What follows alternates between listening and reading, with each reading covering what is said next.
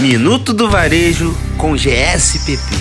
Muito bom dia para você que está conectado aqui na Mood FM. Está começando agora o Minuto do Varejo com GSPP. Eu sou Marcele Martins, head de marketing do grupo, e hoje a gente vai falar um pouquinho como usar as mídias sociais dentro das franquias.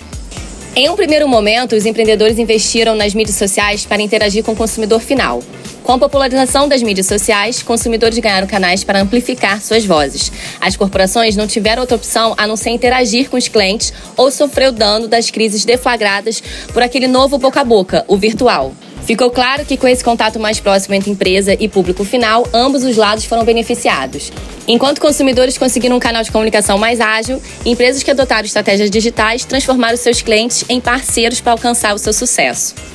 E no universo de franquias também foi necessária uma adaptação a essa nova era. Como cada unidade tem uma certa autonomia, mas precisa seguir diretrizes da franqueadora, é preciso definir como cada uma das unidades pode se posicionar dentro do seu território de atuação digital.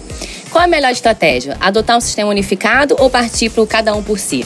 Não existe uma receita de bolo exata. Enquanto algumas redes preferem a centralização, outras abraçam uma espécie de autonomia padronizada, com a criação de manuais para que cada unidade possa falar com seu público específico, mas dentro dos padrões da marca.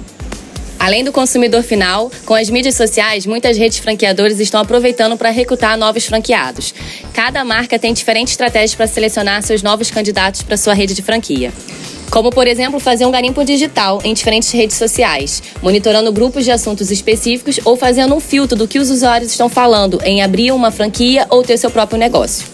Identificando o alvo, a conversa sobre a abertura de uma franquia pode ser muito próspera, com respostas quase que imediatas, pois o comportamento do usuário na rede já aponta um potencial interesse dele em abrir o seu novo negócio. Ficar esperando que pessoas interessadas por seu negócio se apresentem espontaneamente é uma tática, uma tática que funciona especialmente para redes muito famosas.